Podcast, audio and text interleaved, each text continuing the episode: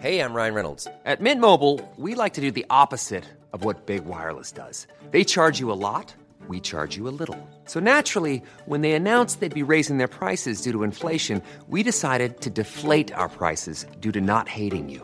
That's right. We're cutting the price of Mint Unlimited from $30 a month to just $15 a month. Give it a try at mintmobile.com slash switch. $45 upfront for three months plus taxes and fees. Promo rate for new customers for limited time. Unlimited more than 40 gigabytes per month. Slows. Full terms at mintmobile.com.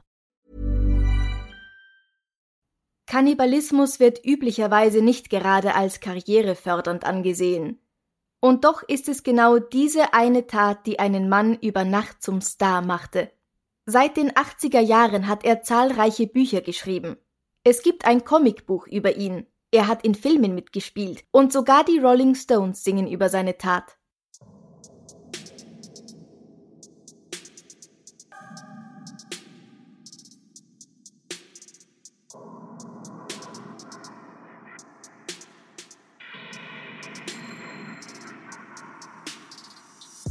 Servus! Grüß dich.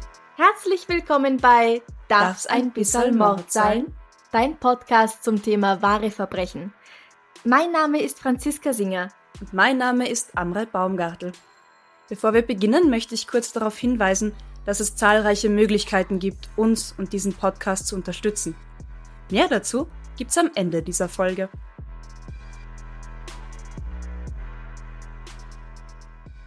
Issei Sagawa wird 1949 als Sohn wohlhabender Eltern in Kobe, Japan geboren. Er ist eine winzige Frühgeburt, der die Ärzte keine guten Überlebenschancen ausrechnen. Aber er überlebt. Es war eine gute Kindheit, sagt er. Meine Eltern haben mich sehr geliebt. Er wird immer klein und schwächlich bleiben. Als erwachsener Mann ist er nur 1,45 Meter groß und er ist sehr zart gebaut.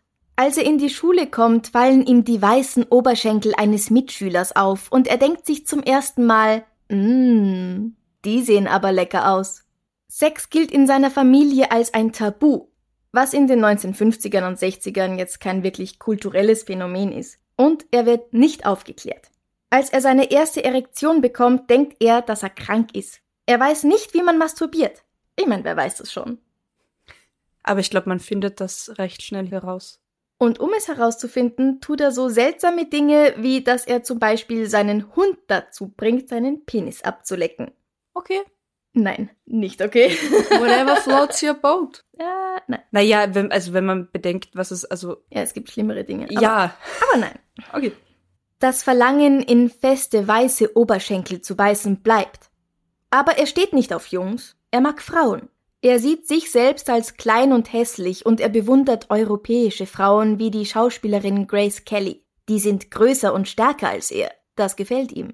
Die Faszination an dem Gedanken, Menschenfleisch zu essen, paart sich mit seinem Sexualtrieb und mit der Verehrung westlicher Frauen. Er möchte in sie hineinbeißen, sie bei lebendigem Leibe verspeisen, weil sie töten, das will er eigentlich nicht. Nur ein bisschen beißen, auf ihrem Fleisch herumkauen, mit ihrer Einwilligung am besten. Wenn es zu schwierig wird, den Drang, seine Zähne in den Schenkel einer Frau zu schlagen, zu unterdrücken, wichst er so lange, bis es wieder weggeht. In einem Interview sagt er, Manchmal frage ich mich, warum ich so etwas Schreckliches getan habe. Vielleicht, weil ich von einem anderen Planeten, aus einer anderen Dimension komme und durch Zufall wie ein Meteorit auf die Erde gefallen bin, getarnt als ein Baby, auf der Straße. Meine Mutter ging vorbei und hat Mitleid mit mir gefühlt. Ich muss von einem Planeten von Kannibalen stammen, und ich bin der einzige meiner Art auf diesem Planeten. Wenn ich früher gewusst hätte, dass das Töten von Menschen Konsequenzen hat, wären viele Leute noch am Leben. Was sagt man dazu? Amrei starrt mich mit weit aufgerissenen Augen an, verständnislos. Äh, Perplex? Da gibt's einfach so viel, wo man einhaken und nachfragen und ja, aber sitzen könnte. Und es Ich- ist so traurig, es ist so eine traurige Vorstellung von sich selbst auch. Wenn man jetzt mal die ganzen Verbrechen und so außen vor lässt, möchte man dieses Wesen irgendwie in den Arm nehmen und trösten, ja? Ja, ich rede da mal weiter. Erzähl mal von dem Fall. Also bis jetzt war das dieser Mensch, aber der hat ja auch wahrscheinlich einiges verbrochen. Einmal sieht er eine Frau auf der Straße. Er weiß, wo sie wohnt und bricht nachts in ihre Wohnung ein. Er nähert sich ihr. Sie wacht auf und beginnt zu schreien. Er rennt weg und Er wird geschnappt und er wird wegen versuchter Vergewaltigung angezeigt. Dass er sie eigentlich gar nicht vergewaltigen, sondern essen wollte, das behält er für sich. Mit 28 zieht er nach Paris, um vergleichende Literaturwissenschaften an der Universität Sorbonne zu studieren. Da ist er schon von dem Gedanken an Kannibalismus besessen. Zu diesem Zeitpunkt ist eine Frau zu essen für Sagawa nicht mehr nur ein Verlangen, es ist eine Pflicht. Fast jede Nacht bringt er eine Prostituierte mit nach Hause, und wenn er sich unbeobachtet fühlt, während sie sich im Badezimmer waschen, holt er seine Waffe raus und legt sie an, aber er drückt nie ab. Und bevor sie etwas merken, steckt er das Kleinkalibergewehr wieder zurück in sein Versteck. Wie? Er bedroht sie auch nicht damit. Nein, sie wissen nichts davon. In Paris und gerade auch in seinen Unikursen in vergleichender Literaturwissenschaft ist er von großen, weißen Frauen umgeben. Aber nur mit einer freundet er sich an, mit der niederländischen Renée Hartefeld. Die ist nicht so hochnäsig wie die Französinnen. Einmal lädt er sie zu sich nach Hause zum Essen ein und will sie erschießen. Aber es kommt keine Kugel aus der Waffe. René merkt nichts von dem versuchten Attentat und kommt gern ein weiteres Mal zu ihm nach Hause. Wirklich? Mhm. Er erzählt ihr, dass ein Professor deutsche Gedichte aufgenommen haben möchte, und das wird sie für ihn machen. Als sie mit dem Rücken zu ihm an seinem Schreibtisch sitzt und die Gedichte liest, nimmt er wieder die Waffe aus ihrem Versteck hervor. Er legt an. Er hat Angst. Aber er weiß, er muss abdrücken. Wenn nicht jetzt, wann dann? Wenn er sie näher kennenlernt, dann sieht er vielleicht eine echte, menschliche Person in ihr, und dann kann er sie nicht mehr töten. Also muss es jetzt sein. Er drückt ab. Sie spricht noch ein bisschen weiter, dann wird sie stumm und fällt um. Ihm wird schlecht. Kurz überlegt er, die Rettung zu rufen, aber dann sagt er sich, nein, Issei, du hast 32 Jahre auf diesen Moment gewartet, jetzt ziehst du's auch durch. Er weiß längst, wie er jetzt vorgehen wird. Er legt ein Handtuch unter ihren Kopf und zieht sie aus. Und er weiß auch schon, was er zuerst essen wird. Schließlich hat er so eine Tat mindestens 20 Jahre lang geplant. Er wird ihren Po zuerst essen. Der sah immer so lecker aus. Und zwar die rechte Pobacke, nicht die linke, weil die linke näher am Herzen ist und Blut ihm Angst macht. Ähm, dem Kannibalen, Mhm. der seit über 20 Jahren davon träumt, endlich Menschenfleisch zu essen. Mhm. Aber eigentlich auch keine Menschen umbringen will. Ja, nur essen. Dem macht Blut Angst. Mhm. Also, wenn das nicht so ein wahnsinniger Verbrecher wäre, hätte ich irgendwie Mitleid mit dieser widersprüchlichen Person. Mhm. In ihm muss ja permanent Abgehen. ja, und Ja. Diskussion. Hm. Will ich, will ich nicht. Ja, will ich schon, aber kann ich nicht. Aber da habe ich Angst davor, aber hätte ich gern. Aber wir haben kein Mitleid mit ihm. Nein.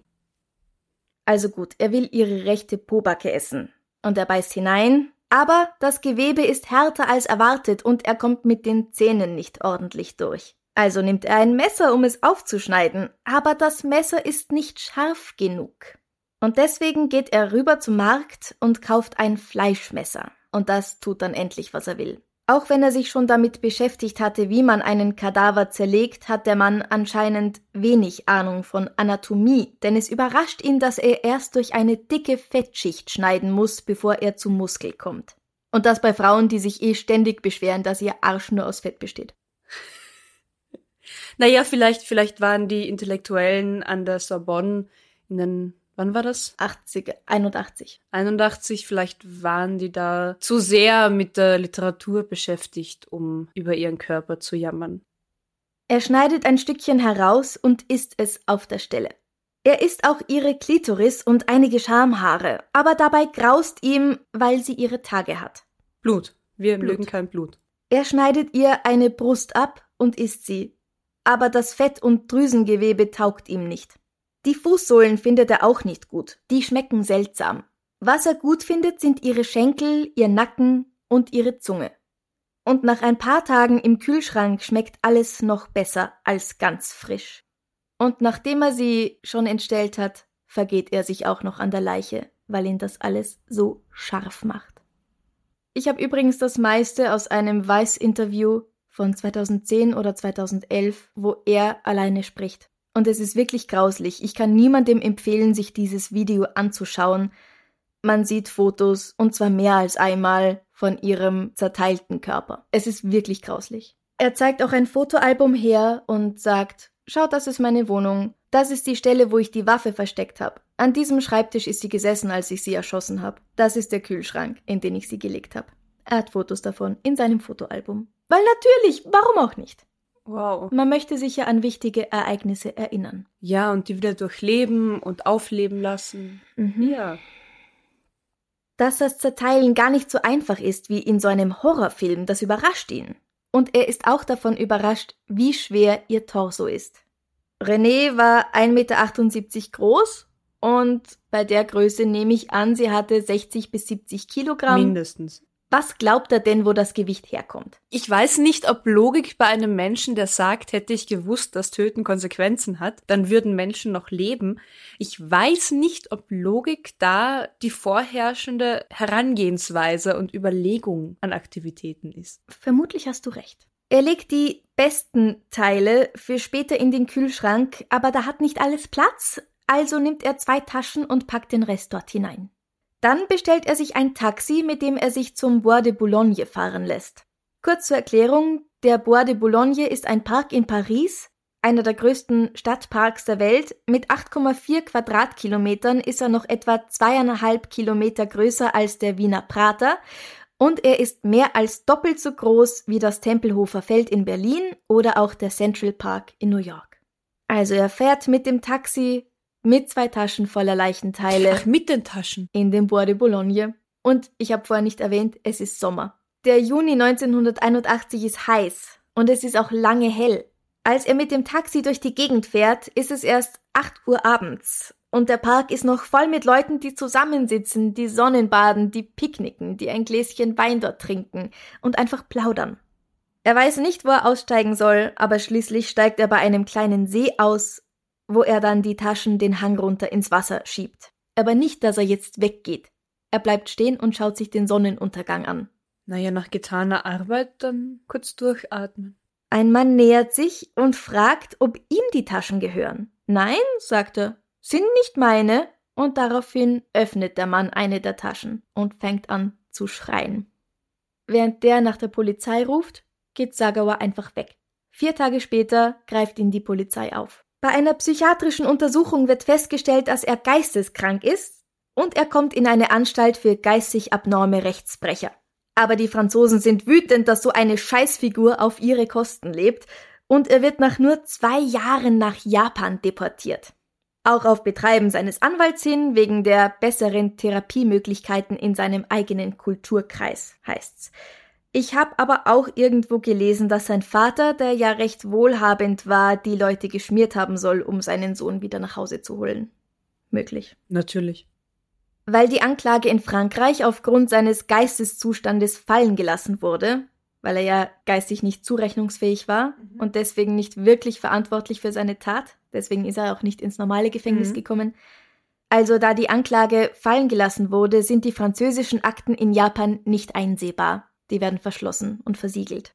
In Japan wird er noch einmal untersucht und die japanischen Psychiater diagnostizieren ihm keine Psychose, so wie die in Frankreich, sondern eine Persönlichkeitsstörung. Sie finden zwar auch, dass er weiterhin gefährlich sein könnte, aber da er mit nur einer Persönlichkeitsstörung rechtlich nicht länger festgehalten werden kann, weil mit einer Persönlichkeitsstörung bist du nicht geisteskrank, ist er im August 1985 nach nur 15 Monaten in einem Gefängnis in Tokio wieder ein freier Mann. Insgesamt hat er also für den Mord an einer Frau und die anschließende mehrfache Schändung, Dissektion und Verspeisung ihrer Leiche nur etwa vier Jahre im Gefängnis beziehungsweise zwei davon in einer Anstalt für geistig abnorme Rechtsbrecher verbracht. Als 1989 der Mädchenmörder und Kannibale Tsutomu Miyazaki gefangen genommen wird, wird Sagawa von den Medien als Experte herangezogen. Wie Hannibal Lecter in Das Schweigen der Lämmer soll er jetzt also helfen, Licht hinter Miyazakis Verbrechen zu bringen. Und ab da geht's für Issei Sagawa so richtig los. Er hält Vorträge, er schreibt Bücher, ein Comic wird über seine Tat geschrieben, er tritt in japanischen Talkshows auf, er wird zu einer öffentlichen Figur, auch weil den Leuten irgendwie taugt, dass er so ein triumphierendes Auftreten hat, dass er so gar nicht reumütig wirkt. Er ist frei und hat ein Leben. Weißt du, wer kein Leben mehr hat? Die Frau, die er umgebracht hat. René Hartefeld, 25 Jahre. Aber, aber jemanden toll zu finden, einen Mörder toll zu finden, weil er nicht reumütig ist? Er ist der Charles Manson oder Ja. der Ted Bundy von Japan. Er spielt auch in Exploitation-Filmen mit. 1995 zum Beispiel in einem, in dem unter anderem, sehr geschmackvoll, das Märchen von Rotkäppchen nachgespielt wird. Und er ist darin natürlich der Wolf, der das Mädchen essen will. In einem Treppenhaus und dann in einer Wohnung wird das Ganze gedreht. Und das Schauspiellevel und die Produktionsqualität sind noch unter dem Level von so manchem Amateurporno. Und halt dich fest. Apropos Porno. Nein. Er spielt in mindestens einem Porno mit. Der Film beginnt, wie so viele heute, mit einem Interview der jungen Dame. Ihr Name ist Yuri Satonaka und sie ist 21 Jahre alt. Wir drehen heute was. Ja, genau. Weißt du, was wir filmen werden? Nur ein bisschen. Was weißt du darüber? Es ist mit einem Schriftsteller. Wie heißt er noch gleich? Sagawa-san. Sagawa-san. Ich gehe in Herrn Sagawas Wohnung und wir verbringen einen Tag miteinander. Das ist alles, was mir gesagt wurde. Ich habe gehört, dass er ein interessanter Typ ist. Keine Ahnung, was das bedeutet. Und sie hat wirklich keine Ahnung. Nachdem sie, wie vorher vereinbart, dreimal miteinander Sex haben, erzählt Sagawa der Frau, was er getan hat. Er zeigt ihr seine Bücher, wo Bilder von der verstümmelten Leiche von René drin sind, und er zeigt ihr die Magazine, in denen über ihn berichtet wurde. Es war alles so geplant von diesem Regisseur. Widerliche Scheißfigur. Das Mädchen wusste nichts von dem, was passiert, wer er ist. Mhm. Sie wusste, sie wird mit einem Mann Sex haben, der Schriftsteller ist. Und die Reaktionen und all das wurde dann live gefilmt. Dann sagt Sagawa ihr noch vor laufender Kamera, dass er das Verlangen hat, ihren Urin zu trinken und ihren Speichel zu schlucken. Wie gesagt, dieser Ausschnitt aus dem Porno wurde auch in diesem Interview vom Weiß Magazin gezeigt. Ich habe den Film also nicht zur Gänze gesehen, ich habe nur das gesehen, was in diesem Interview gezeigt wird und ich habe auch absolut kein Verlangen danach, diesen Porno zu sehen. In dem Teil des Videos, der da gezeigt wird, als er ihr sagt, was er getan hat, ist sie vollständig bekleidet. Also nach dem Sex wird sie sich angezogen haben. Als das Video endet, ist sie wieder nackt und nur in eine Decke gehüllt. Das heißt, nachdem er ihr das gesagt hat, hat sie nochmal mit ihm schlafen müssen. Naja, aber müssen? Man macht viele Dinge, gerade wenn man jung ist, die man nicht muss, muss, sondern nur glaubt, man muss, weil man einmal Ja gesagt hat. Natürlich, aber kannst du die Chronologie. Sie hat eingestimmt, sie hat eingewilligt, mit einem Typen einen Tag zu verbringen und mit dem Sex zu haben. Ja, aber die, woher weißt du, ob, was weiß ich, zuerst Sex, dann erzählen, dann wieder Sex?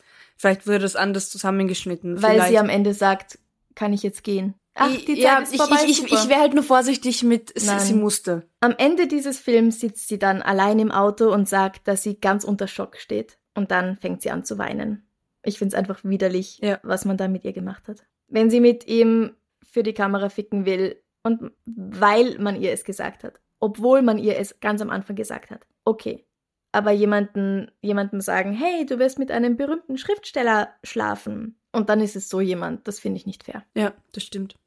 Trotz seines Aufenthaltes im Gefängnis und einer, wenn auch relativ kurzen Zeit in psychiatrischer Behandlung in Frankreich, hat Sagawa immer noch diese Gelüste, diesen Drang, Frauen zu essen. Der ist immer noch da. Er verfolgt europäisch aussehende Frauen auf der Straße und stiehlt Geld und Kreditkarten von seinem Vater, um es sich leisten zu können, mit europäischen Frauen auszugehen. 1993 lernt er zwei Frauen kennen, mit denen er sich anfreundet. Rhonda und Thalia. Sie sind groß, sie sind blond, sie haben leckere Schenkel. Die drei reisen zusammen nach Mexiko, nach Kanada, Indien und Island, und die beiden Frauen haben angeblich gar keine Ahnung, was ihr Kumpel Issei getan hat. Als Thalia herausfindet, wer Sagawa ist, verspricht sie ihm, dass sie's Rhonda nicht sagt. Warum?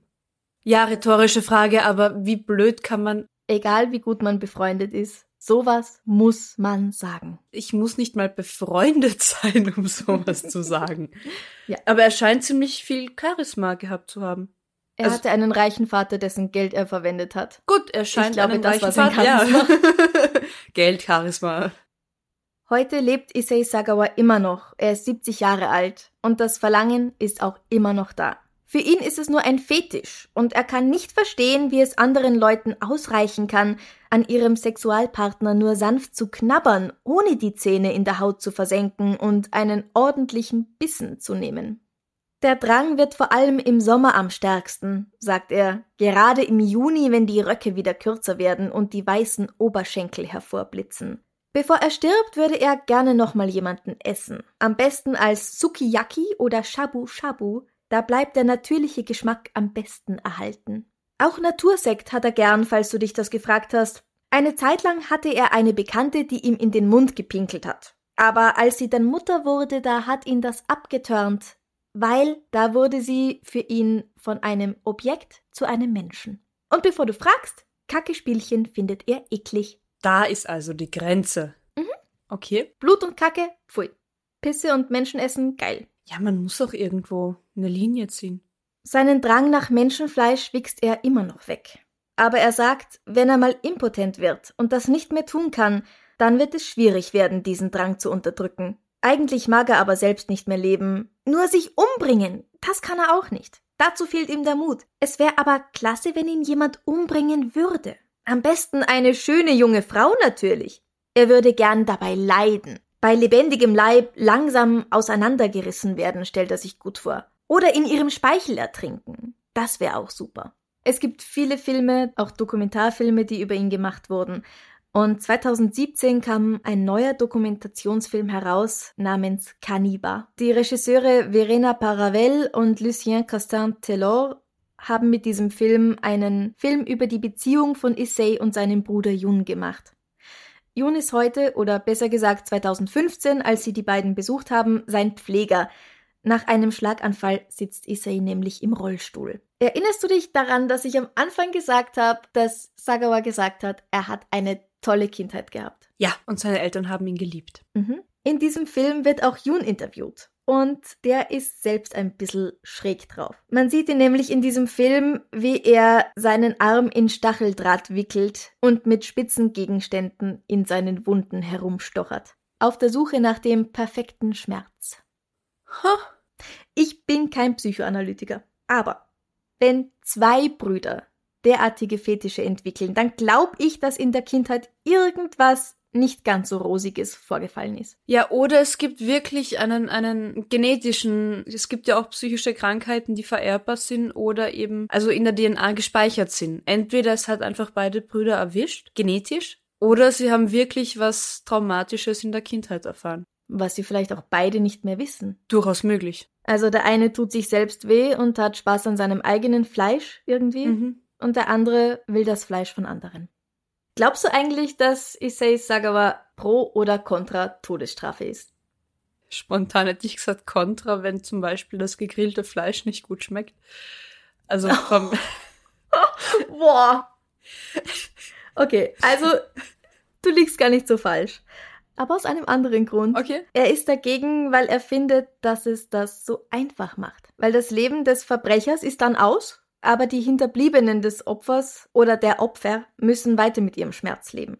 Auch lebenslange Haft findet er nicht so gut, weil es einem da immer noch viel zu leicht gemacht wird. Man bekommt Essen, man bekommt ein Bett, Kleidung und ein Dach über den Kopf, man bekommt sogar was zu arbeiten. Aber es in der Welt da draußen zu schaffen, sagt er, wo man sich selbst um alles kümmern muss und dann auch noch versuchen muss, einen Job zu bekommen, um es sich leisten zu können, das ist die wahre Bestrafung.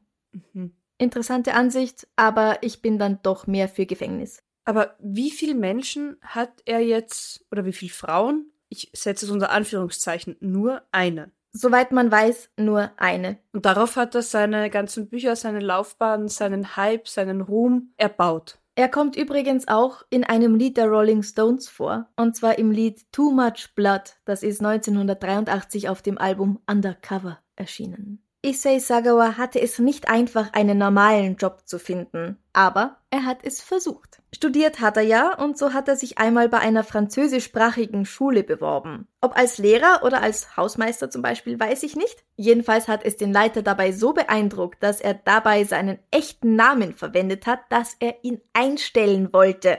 Nicht dein Ernst. Aber die Kollegen haben protestiert und somit wurde er dann doch abgelehnt. Mut hat er. Aber hey, ja, er hat 20 Bücher veröffentlicht. Er hat einige Jahre im Rampenlicht verbracht. Er hat also ordentlich von seiner grausamen Tat profitiert. Ja, und er schämt sich auf jeden Fall mal nicht seiner Neigungen.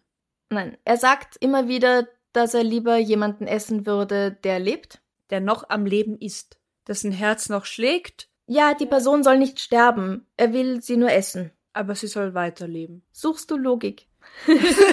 Wahrscheinlich erfolglos, ja.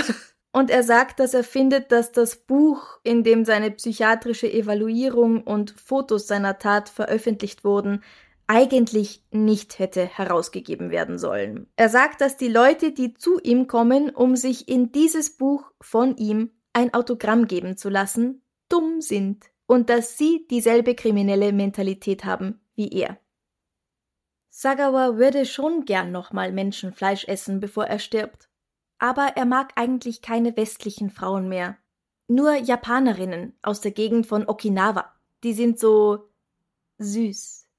Er hat am Ende seines Lebens keine Freunde, er hat nur seinen Bruder und er fühlt sich einsam und unverstanden. Aber ich habe kein Mitleid mit ihm, weil ich mit René Mitleid habe, nicht mit ihm. Und ich finde es auch ganz wichtig, ihren Namen zu sagen, damit die Menschen nicht nur diesen glorifizierten Täter sehen, sondern vor allem auch sein Opfer. Weil auf das kommt es ja wirklich an. Dieser Vollidiot lebt sein Leben, während Renés Eltern vor dem Nichts stehen. Ja gut, okay, er hat gewisse Probleme, einen normalen Job zu finden. Der Arme. Oder Freunde. Aber der Unterschied ist, dass er noch am Leben ist. Ja, und dass, dass er einfach der Täter ist. Dass ja. es seine aktive Entscheidung war, ein Menschenleben zu beenden. Ob er sich jetzt den Konsequenzen seiner Handlung bewusst war oder nicht, also der Großteil der Menschheit funktioniert auch im Ursache und Wirkung denken und im Wissen, dass Mord Konsequenzen nach sich zieht. Diese Uneinsichtigkeit, alles, was du von diesem Menschen erzählst, stellt ihn so als Unschuldigen dar, wie er sich darstellt. Ja, er, er kann ja nichts dafür. Mhm. Er wird ja gern, aber er weiß nicht wie. Das, das macht mich irgendwie so wütend auf ihn. Also nicht nur das, aber das durchaus. Entweder ich habe einen Blödsinn begangen und ich stehe dazu, aber das Wissen um seine Gelüste, das Wissen um sein Verlangen und das dann so, er minimalisiert das. Er hat keine wirkliche Einsicht, dass es falsch war. Und ich glaube, er hat bis heute nicht verstanden, was daran falsch ist. Das ist es. Vielleicht hat er gelernt im Hirn, rational, dass man das nicht tut, was er getan hat. Aber mhm. diese Einsicht, diese emotionale Einsicht. Er sagt ja auch, er versteht nicht, warum das nicht alle Menschen machen wollen, was er machen will. Er versteht nicht, warum sich nicht alle gegenseitig auffressen im Prinzip. Also dieser Teil in seinem Hirn funktioniert irgendwie nicht. Es gibt halt manchmal Umstände, wo man sagen kann, man versteht oder man kann nachvollziehen, warum wer wie agiert hat das ist so ein Typ Mensch, dem könnte man sicher äh, hochpsychologisch Verständnis entgegenbringen, aber ich nicht, wir nicht. Also da gibt's wenig Interpretationsspielraum, habe ich das Gefühl bei der Geschichte. Für uns als Laien jetzt ja. zumindest, ja. Ich fände halt so interessant zu wissen, woher das kommt in ihm, dieses Verlangen. Weil sein Bruder hat ja, wie schon gesagt, irgendwo etwas, das auch in diese Richtung geht. Es äußert sich anders, aber, aber irgendwo ist es nicht so unterschiedlich. Er sagt, seine Kindheit war glücklich und schön. Mhm. Aber es gibt genug Fälle, wo das Bewusstsein einfach Erinnerungen streicht oder vergisst aus Schutz. Mhm. Und wie du sagst, wenn beide Brüder so ein extremes, auffälliges Verhalten an den Tag legen, kann ich mir fast nicht vorstellen, dass die Kindheit liebevoll und reibungslos verlaufen ist. Vielleicht war es auch nicht die Schuld der Eltern, vielleicht war es jemand von außen. Nein, ich, ich will jetzt auch gar nicht, also eben von Schuld oder den Eltern was zuzuweisen. Nein, ich nicht eben, nur. genau, aber irgendwas muss fast vorgefallen sein, denke ich. Ja, also es macht auch nicht den Anschein, dass er noch längere Zeit freiwillig in Therapie gewesen wäre, weil ich glaube, sonst hätte er da schon, wenn er da was herausgefunden hätte, hätte er das schon auch gesagt in Interviews. Weil ja. er redet ja ganz offen eigentlich über alles. Und schreibt Bücher und gibt Tipps und Expertenmeinung ab. Ja, das ist auch ein Weg, um sich irgendwie Liebe und Aufmerksamkeit zu holen. Ja, zumindest Aufmerksamkeit. Liebe unter Anführungsstrichen. Ja, ja Anerkennung. Mhm. Das mit den Schmerzen zu fügen vom Bruder geht ja auch in die Richtung von Schrei nach Hilfe, Aufmerksamkeit, wie auch immer. Es wird immer nur über die Täter gesprochen und die werden dann gewissermaßen glorifiziert und das ist natürlich falsch. Aber andererseits möchte man sich ja mit der Psyche genau dieser Täter beschäftigen, um daraus etwas zu lernen. Und leider geraten die Opfer da oft in den Hintergrund. Was wirklich schade ist, aber andererseits möchten auch die Eltern wahrscheinlich oder die Hinterbliebenen jetzt das Leben in diesem Fall von der Renée nicht unbedingt ausgebreitet sehen, weil sie hat ja nichts gemacht, sie hat nichts Böses gemacht, sie ist das Opfer, ihr wurde etwas angetan, und sie ist an nichts schuld. Ich glaube, man könnte das in der Berichterstattung eventuell ein bisschen umdrehen. Ich könnte über die Psyche des Täters, über die Vorgehensweise, meinetwegen in der Öffentlichkeit das alles breitreten. Meinetwegen die, die, die Gesellschaft vor dieser Art von Mensch oder vor dieser Krankheit schützen, indem ich ihn wegsperre. Aber der Name, der bleiben sollte, der in Erinnerung bleiben sollte, sollte wenn der des Opfers oder der Opfer sein. Absolut. Ich weiß, ich weiß von viel mehr Tätern die Namen, also rein durch die Medien. Und wie du sagst, natürlich Opferschutz und die Familie und Pietät waren alles keine Frage. Mhm. Nur ich finde, die Opfer, den Opfern, wie du sagst, gehört da irgendwie mehr, mehr Erinnerung oder Anerkennung für ihr Leben, für ihr Sein gezollt, ja. als den Tätern oder den Täterinnen, je nachdem. Absolut. Und wie gesagt, René Hartefeld wurde nur 25 Jahre alt. Und um seinen Namen nicht nochmal zu sagen, sage ich mein Lieblingswort, diese Scheißfigur ist mit 70 immer noch am Leben. Und das ist nicht fair. Und ist zu feige, um sich umzubringen. Und hätte es so gern, dass das jemand für ihn übernimmt. Dass das auch noch jemand für ihn macht. Ja. ja. Umgekehrt soll es sein. Damit alles nach seinen Wünschen so weitergeht. Es soll ja auch kein ähm, fetter Mann sein, den er nicht geil findet, der sich auf ihn draufsetzt, sondern das, was er sein Leben lang idealisiert hat, das soll ihn dann auch noch in den Tod begleiten quasi. Ja, und dadurch würde er gern leiden. Mhm. Also alles wieder seine dreckige Fantasie. Ja, solange diese Fantasie nur ihm Leid zufügt, ist das ja in Ordnung, sage ich jetzt mal. Meine Güte. Na gut, aber wo findest du jemanden, der wiederum so drauf ist, dass sie gerne jemanden umbringen möchte, ohne selbst Leid davon zu tragen? Nein, aber ich meine nur, es ist seine Wahl, es ist sein Wunsch. René mhm. hat niemand gefragt, willst du noch leben, wie willst du leben, wie willst du sterben? Was willst du, dass mit dir passiert? Das meine ich. Und mhm. dass er sich jetzt wünscht, zu sterben, wäre schön. Mhm. Aber bitte durch die und die Hand. Das ist so dermaßen dekadent. Wenn dir die heutige Folge gefallen hat und du gern ein bisschen mehr davon hättest, folge uns auf Instagram at darf's ein bisschen Podcast, teile die Folge auf Facebook, gib uns 5 Sterne in deiner Podcast-App und erzähl all deinen Freunden und Kollegen von uns. Du kannst uns auch auf ein Bier oder einen Kaffee oder eine Zimtschnecke einladen. Und zwar unter co-fi.com slash darf's ein bisserl Mord sein. Und wenn du gern ein bisserl Extras hättest, kannst du uns mit Steady unterstützen. Steady gibt uns die Möglichkeit, jede Woche eine neue Folge plus monatliche Bonusepisoden und anderes exklusives Material herzustellen. Alle Links dazu gibt es auf unserer Homepage darf's ein bisserl Mord sein.com. Und jetzt noch was Schönes zum Abschluss.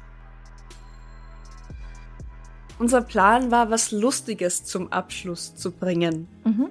Ich weiß nicht, wie lustig das jetzt wird, aber ich finde, es passt einfach so gut zum Fall. Kannibalismus, Körper zerteilen. Oh Gott. Wenn du eine Küchenmaschine wärst, egal welche, welche wärst du und warum? Also irgendein Werkzeug, das man in der Küche verwendet. Richtig. Kann strombetrieben sein oder manuell. Alter, es geht schon wieder in meine Psyche hinein. Hm.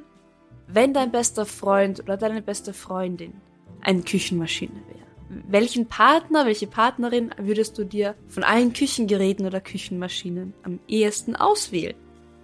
Ist die Frage so leichter? Oder noch viel komplexer.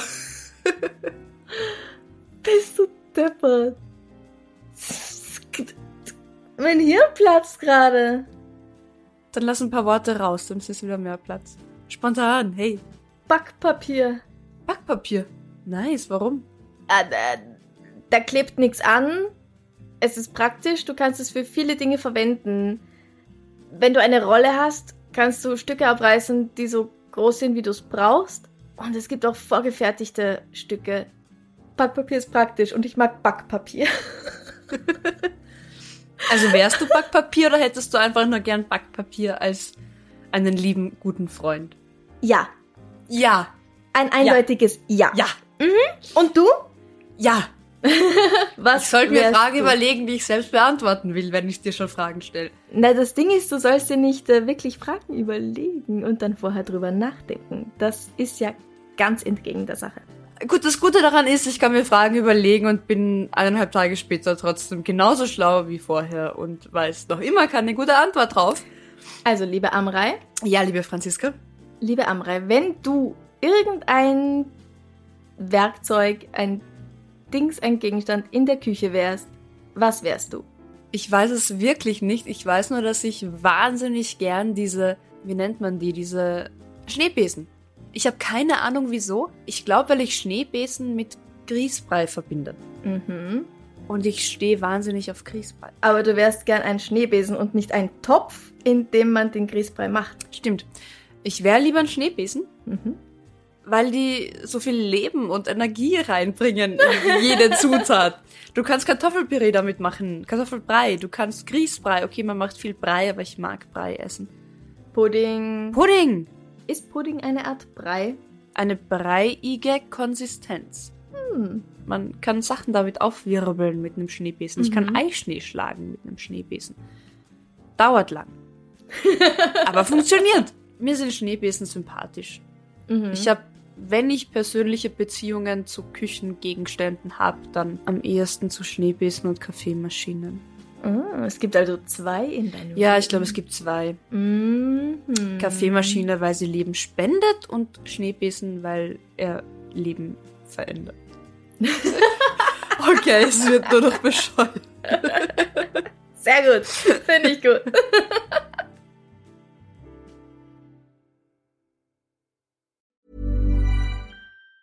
Ever catch yourself eating the same flavorless dinner three days in a row?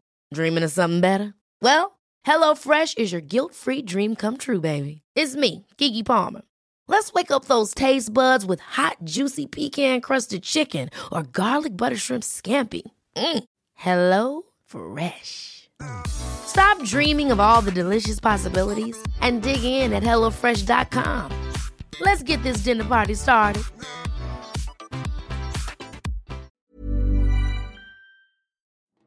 Liebe findet den unterschiedlichsten Ausdruck quer durch die Geschichte. Doch ist es wirklich immer Liebe? Lasst uns über Sex sprechen, von skandalösen Stories aus der Antike über die Geschichte von Fetischen bis hin zu den unanständigen Geheimnissen berühmter Personen. Bei Liebesgeschichte gehen wir der Entwicklung der menschlichen Sexualität auf den Grund. Unterhaltsam, lehrreich und im besten Sinne des Wortes tabulos stellt Franziska Singer, das bin ich, jede Woche die Frage, wer, wann, mit wem und wie. Wer Liebesgeschichte überall, wo es Podcasts gibt.